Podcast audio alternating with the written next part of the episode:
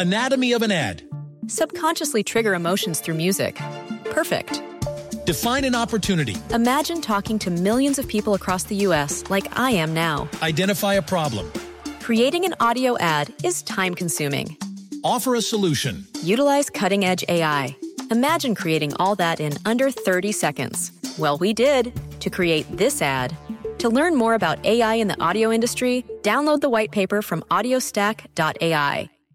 Viernes 27 de mayo, yo soy Alejandro Villalbazo y esta es la información que sirve.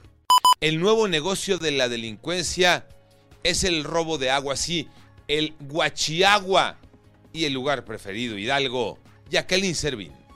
Hidalgo sigue padeciendo no solamente del robo de hidrocarburo y gas LP, ahora se ha agravado también un tema de huachicol de agua y es que en las últimas semanas Pachuca y su zona metropolitana ha tenido escasez del vital líquido derivado de este huachicol.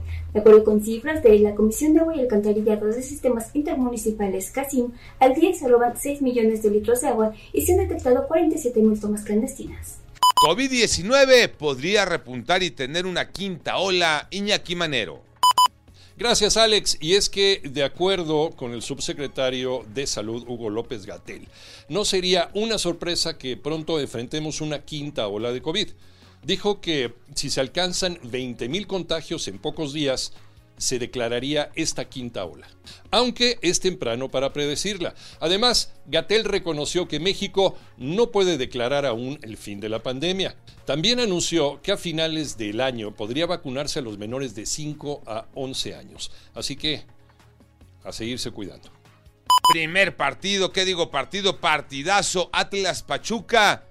Esperamos que el domingo sea todavía mejor Tocayo Cervantes.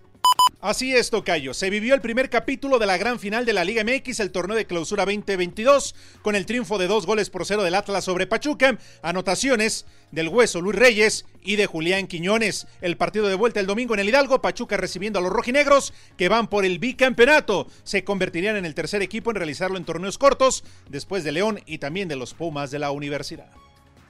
Yo soy Alejandro Villalbazo, nos escuchamos como todos los días de 6 a 10 de la mañana, 88.9 y en digital a través de iHeartRadio. Pásenla bien, muy bien, donde quiera que estén.